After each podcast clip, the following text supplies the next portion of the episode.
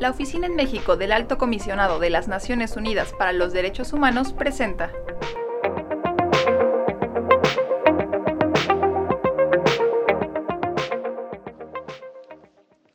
Bienvenidas, bienvenidos a una nueva edición del podcast de la ONU Derechos Humanos en México.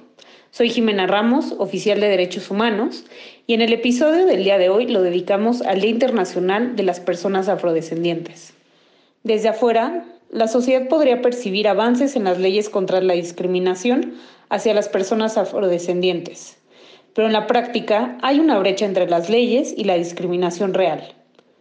Así como existen signos de la sociedad de discriminación contra pueblos originarios, migrantes o por su identidad y preferencia sexual, los pueblos afrodescendientes viven exclusión y racismo en su contra. Hoy escucharemos las voces de activistas defensores de derechos humanos de las personas afrodescendientes, quienes nos darán sus puntos de vista sobre su lucha. Esta ocasión estamos acompañados de Gema Tavares, del Movimiento de Liberación Negra e Indígena, y André Lo Sánchez, de Cardumen Lab. Hola, mi nombre es Gema Tavares Marino, orgullosamente afromexicana y formo parte del movimiento de liberación negra e indígena. También formo parte de la colectiva Afrocaracola Saberes Itinerantes y de la red de mujeres afro-latinoamericanas, afrocaribeñas y de la diáspora, capítulo México. Hola Jimena, Gema, ¿cómo están? Pues bueno, yo soy André Los Sánchez, eh, director de Cardumen Lab, espacio de creación artística con perspectiva antirracista y de inclusión. Y pues aquí andamos para echar la platicada. Comenzaremos escuchando un mensaje de la entonces alta comisionada de Naciones Unidas, Michelle Bachelet. Amigas y amigos, me complace unirme a ustedes hoy, aunque sea virtualmente, para celebrar el Día Internacional de las y los Afrodescendientes.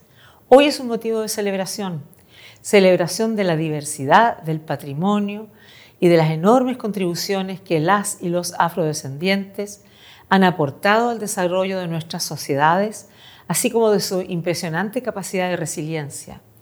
También es un día de reconocimiento de la esclavitud y de la trata de millones de africanos en lo que constituye uno de los capítulos más oscuros de nuestra historia humana. Hoy representa además una oportunidad para saludar la elección de una mujer afrodescendiente y defensora de los derechos humanos al cargo de vicepresidenta de Colombia, por primera vez en la historia del país. La participación y la representación efectiva de las personas afrodescendientes a todos los niveles de las instituciones del Estado, incluyendo los más altos, es fundamental para garantizar que los pueblos afrodescendientes sean escuchados y sus preocupaciones sean atendidas. Hace 21 años, en la Declaración y el Programa de Acción de Durban, se declaró por primera vez que las y los afrodescendientes habían sido, durante siglos, víctimas del racismo y de la discriminación racial, otorgando un reconocimiento internacional a este grupo de población, a las atrocidades a las que fueron sometidas y a las violaciones y retos a los que siguen enfrentándose.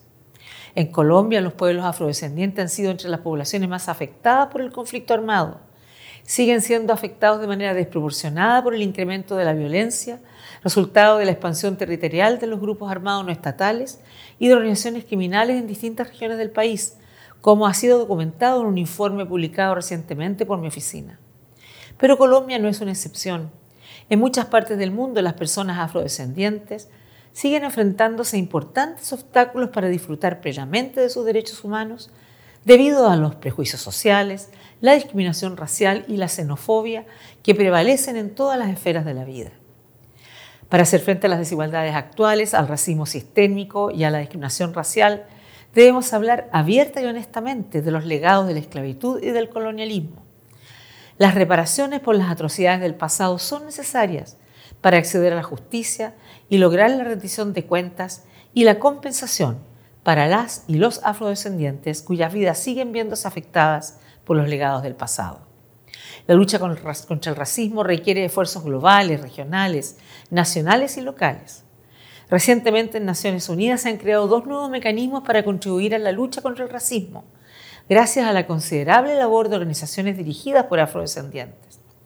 El Foro Permanente de Afrodescendientes es un espacio importante en el que las personas afrodescendientes pueden comunicar su opinión y recomendaciones al sistema de las Naciones Unidas sobre cómo promover y proteger mejor sus derechos humanos. el Mecanismo Internacional de Expertos Independientes para promover la justicia y la igualdad raciales en la aplicación de la ley fue establecido, y quiero citar, a fin de promover un cambio transformador en favor de la justicia y la igualdad raciales en el contexto de la labor de las fuerzas del orden en todo el mundo, especialmente en lo que respecta a las secuelas del colonialismo y la trata transatlántica de esclavas y esclavos africanos. Término de la cita. Y en los próximos meses los estados comenzarán a redactar una muy esperada declaración sobre la promoción, la protección y el pleno respeto de los derechos humanos de las y los afrodescendientes. Para orientar los esfuerzos globales en la lucha contra el racismo sistémico contra las y los afrodescendientes, el año pasado presenté una agenda de cuatro puntos hacia un cambio transformador para la justicia y la igualdad raciales.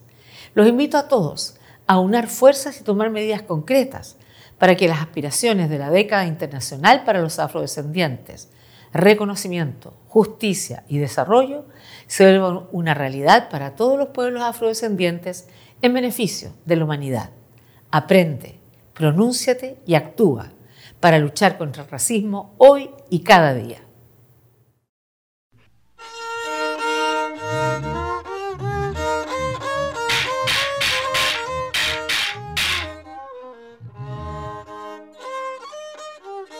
¿Cómo es el día a día en la lucha por la identidad afrodescendiente y la defensa de sus derechos?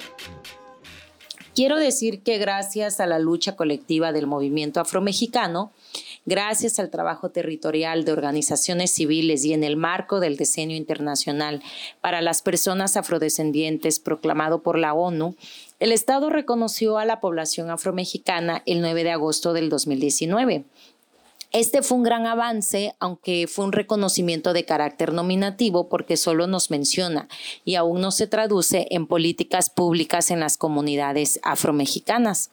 Las personas afrodescendientes hemos sido sistemáticamente discriminadas y hasta la fecha enfrentamos una serie de discriminación racial y de racismo que se expresa en bromas racistas, en memes racistas, en perfilamientos raciales, en burlas hacia elementos o símbolos de nuestra identidad y de nuestras raíces negras, como lo es el turbante, o bien la discriminación racial también se expresa en los territorios en los que vivimos las personas afrodescendientes, que comúnmente son territorios racializados, que carecen de servicios básicos, que carecen de, luz, eh, que existe una brecha comunicacional, etcétera.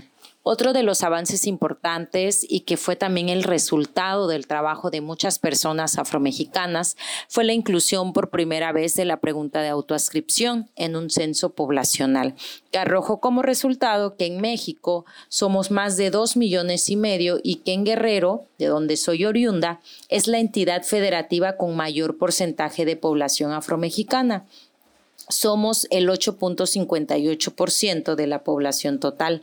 Estoy segura que hay un subregistro de datos censales. Eh, por esto, y aquí quiero conectar la respuesta con la segunda parte de la pregunta, desde nuestros proyectos colectivos estamos trabajando en preservar, fortalecer y recuperar la identidad afromexicana y las instituciones del pueblo afromexicano. Uy, es un temazo esto hablar de nuestro día a día, definitivamente como bien vienen contando, porque eh, es muy desgastante, definitivamente es muy desgastante ya que eh, si bien el tema de las personas que nos dedicamos de repente para pelear por nuestros derechos y que no debería ser una pelea, desafortunadamente el sistema nos los pone así, es que pues es una batalla a veces contra todo un sistema, ¿no? A veces incluso no solo con instituciones, con, eh, no sé, la forma de pensar de algunas personas, sino a veces hasta tus propios entornos de personas queridas, ¿no? Puede ser hasta dentro de tu familia, amistades, etcétera. Entonces, eso es muy complejo, más porque pues a veces eh, se cae en un desgaste. A mí me gusta hablar también del tema de, la salud mental y emocional de las personas que, que, nos dedicamos a estos procesos y a veces es desesperanzador. Aunque hayan avances, aunque hayan algunos logros, eh, pero pues sales a veces de esa burbuja en la que te mueves o en la que trabajas y dices, ah, caray, yo no sabía que esto seguía pasando. O incluso más fácil, me ha tocado estar hasta en espacios donde de repente estoy aquí hablando de los derechos y que estaría bueno y que no sé qué, y salgo y me detiene la policía por mi aspecto, por perfilamiento racial, o me siguen en el supermercado, o hay alguna elemento este, de racismo, clasismo, etcétera, ¿no? Entonces es muy complejo. Ese es por un lado.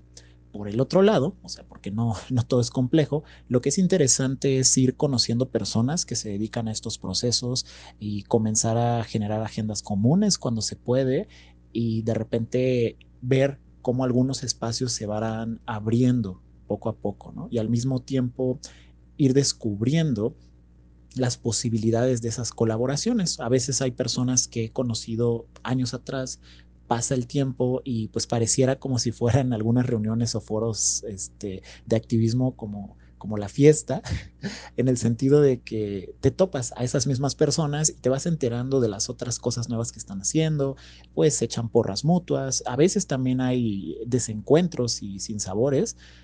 Lo interesante de toda esta complejidad es de que de una u otra forma se está poco a poco hablando más de ciertas cosas que no se hablaba antes. Y en el caso de México al menos, o de ciertos espacios, incluso en algunos lugares latinoamericanos, de la afrodescendencia. Y eso es para mí muy valioso, muy importante y digno de respetar. ¿Qué avances contra la discriminación hacia las personas afrodescendientes observan a nivel nacional y local? Y desde proyectos como los de ustedes, ¿qué experiencias han generado? Si te parece bien, comenzamos contigo, Gema. Nuestras acciones como sociedad civil es trabajar en la recuperación, visibilización y fortalecimiento de la identidad afromexicana. Desde BILM y desde Afrocaracolas impulsamos la participación política y comunitaria de las mujeres afromexicanas, promovemos proyectos de autonomía económica, y también apostamos a nuestra formación, porque sin formación teórica y política no hay emancipación cimarrona.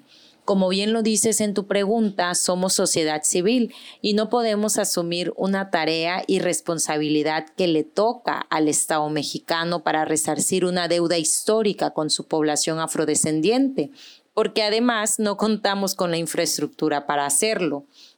Entonces, nosotras como mujeres afromexicanas, como sociedad civil y sobre todo como integrantes del pueblo afromexicano, seguiremos trabajando en territorio para promover el derecho a la autoascripción, promoviendo y difundiendo también los derechos humanos de las personas afrodescendientes. Seguiremos organizándonos para documentar las problemáticas y tocar puertas institucionales para buscar posibles soluciones.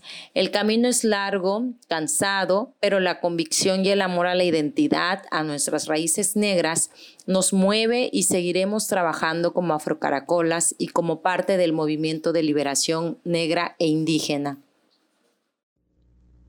Uy, qué pregunta tan interesante también. Em, pues hablando de avances, mm, pues podría decir que el avance principal que he percibido es la aparición poco a poco de un par de políticas de acción afirmativa en algunos espacios, eh, la aparición de un par de programas. Y hablo un par porque si bien hay algunos que se están implementando, siento y percibo, y no solo siento y percibo, sino que también es una realidad que hay muchos rezagos todavía pero bueno, hablando de avances, eh, que se han abierto algunos espacios donde pues, se tratan estos temas, eh, algunas instituciones ya están retomándolo o están intentándolo agregar a sus agendas de trabajo. Em, hay foros no solo específicamente académicos o institucionales, sino incluso un poco más lúdicos o un poco más, llamémosle, con lenguajes relajados que están comenzando a hablar del tema afro. Entonces, esos procesos están muy interesantes, ¿no? Y también el tener accesos que antes no se tenían, aunque sean pequeñitos, pero pues sí son muy significativos porque de repente hay un par de foros a los que invitan a otras personas afro o me han invitado y de repente descubres de que tal vez es la primera vez que aceptan ese tipo de personas hablando ahí, ¿no? Ya sea desde el perfil o hasta el solo hecho de ser una persona afro. O sea, eso se me hace muy bueno. Ahora bien, eh, desde los proyectos que yo hago, pues en el tema de, pues yo trabajo mucho el tema de representaciones dignas y la visibilización y empoderamiento, pues de nuestras propias historias a través del cine. Y pues lo que he podido ver es ir conociendo poco a poco a personas que se están dedicando también a esto, algunas personas que están iniciando a cocinar sus proyectos, otras personas que ya tienen algunos que han visto la luz y que afortunadamente están teniendo muy buena recepción y al mismo tiempo el trabajo de audiovisual se vuelve como un entorno completamente nuevo porque se está replanteando desde nuestras propias visiones el cómo nos vemos y cómo se ve la forma en la que contamos la afrodescendencia, al menos desde nuestras posturas artísticas, estéticas, narrativas, etc. Y creo que eso poco a poco va a irse abriendo cada vez más. Incluso con el tema de las redes sociales, también percibo que se han aperturado espacios que son más inmediatos. O sea, por ejemplo, yo genero contenido para redes sociales también y pues creo que ha tenido más vistas y comentarios y cosas de lo que cualquier peli que yo llegue a hacer seguro va a tener en la vida.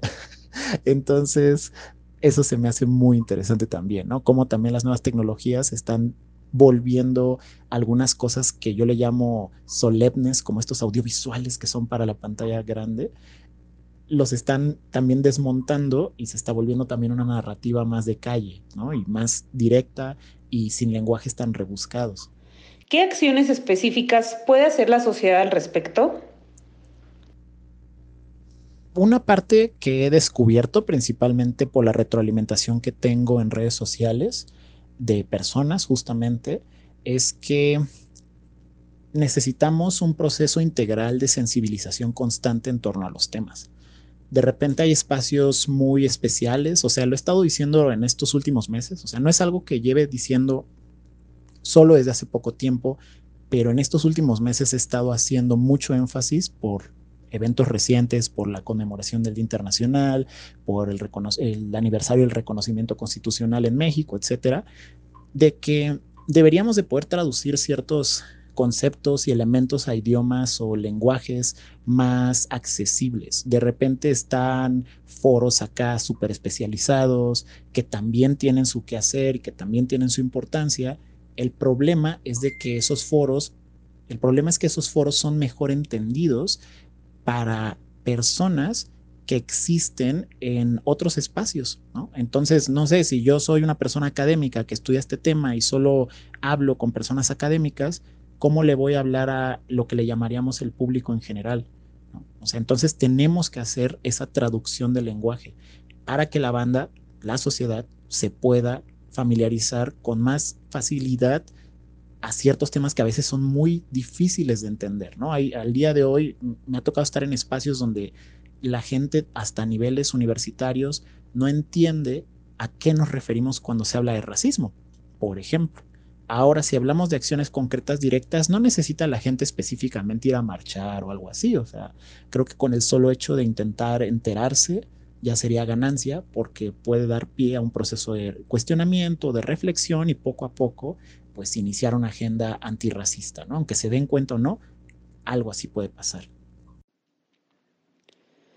¿Qué mensaje quisieran compartir con otras organizaciones en lucha contra otros tipos de discriminación? André, ¿gustas comenzar?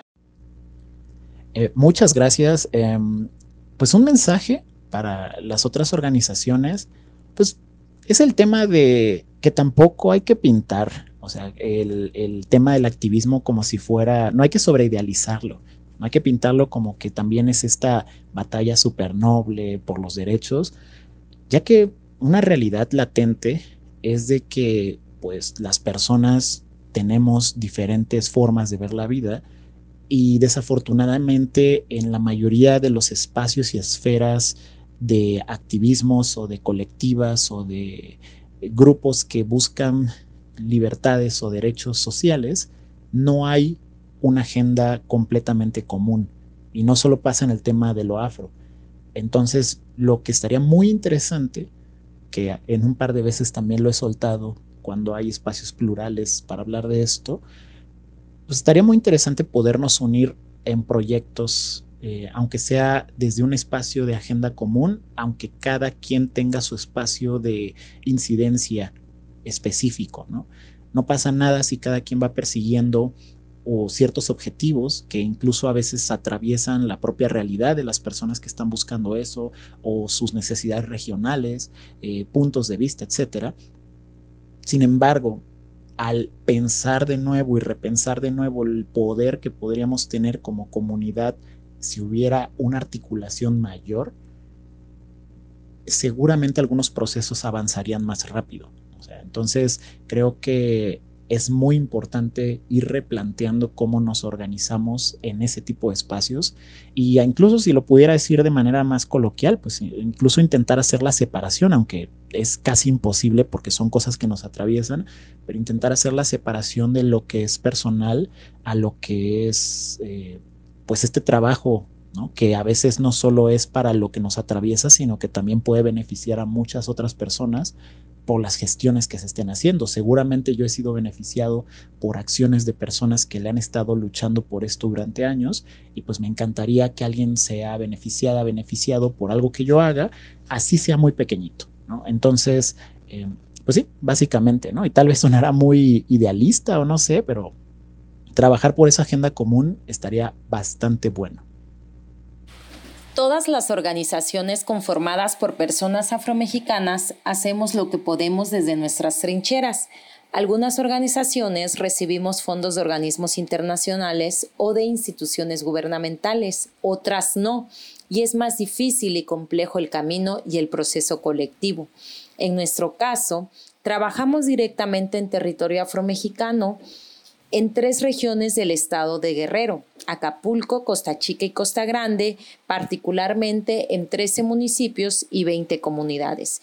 Y el mensaje que me gustaría compartir con otras organizaciones sería un llamado a la unidad, a la articulación política, reconociendo las diferencias y los contextos políticos y geográficos de cada lugar donde habitamos y vivimos las personas afrodiaspóricas el mensaje sería apostar de manera colectiva a la construcción de una agenda antirracista a la que muchas personas activistas referimos y que estamos ya llevando a la práctica con nuestro trabajo. El llamado también sería al diálogo con las instituciones porque ellas tienen la obligación de implementar políticas públicas programas con perspectiva interseccional y antirracista. Las instituciones deben implementar programas para erradicar las múltiples violencias que enfrentamos las personas afrodescendientes y para erradicar las formas conexas de intolerancia. Y sobre todo tienen la obligación de destinar financiamiento para el desarrollo integral del pueblo afromexicano.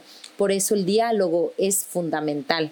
Por último, y de manera especial, quiero reconocer el trabajo de todas las mujeres afromexicanas de Guerrero, de Oaxaca, de Veracruz, de Coahuila, de Ciudad de México y de todas las entidades federativas que han abierto eh, eh, caminos, son mujeres valientas que han abierto caminos, que nos han enseñado e inspirado en las luchas colectivas. Reconozco el trabajo de las mujeres jóvenes, quienes deben estar presentes en todas las decisiones y espacios de poder para el desarrollo integral del pueblo afromexicano. De manera especial, admiro eh, y reconozco el trabajo de las mujeres con las que trabajo cada día eh, porque me enseñan y motivan a luchar por los derechos colectivos. Muchas gracias. Muchas gracias a todas las personas que han participado en este mosaico de mensajes. Es fundamental que la sociedad escuche directamente de las personas afrodescendientes y puedan unirse a la lucha contra la discriminación. Gracias también a la audiencia que nos sigue. No se pierdan todos los podcasts de la ONU Derechos Humanos en México a través de Anchor FM y Spotify. Hasta pronto.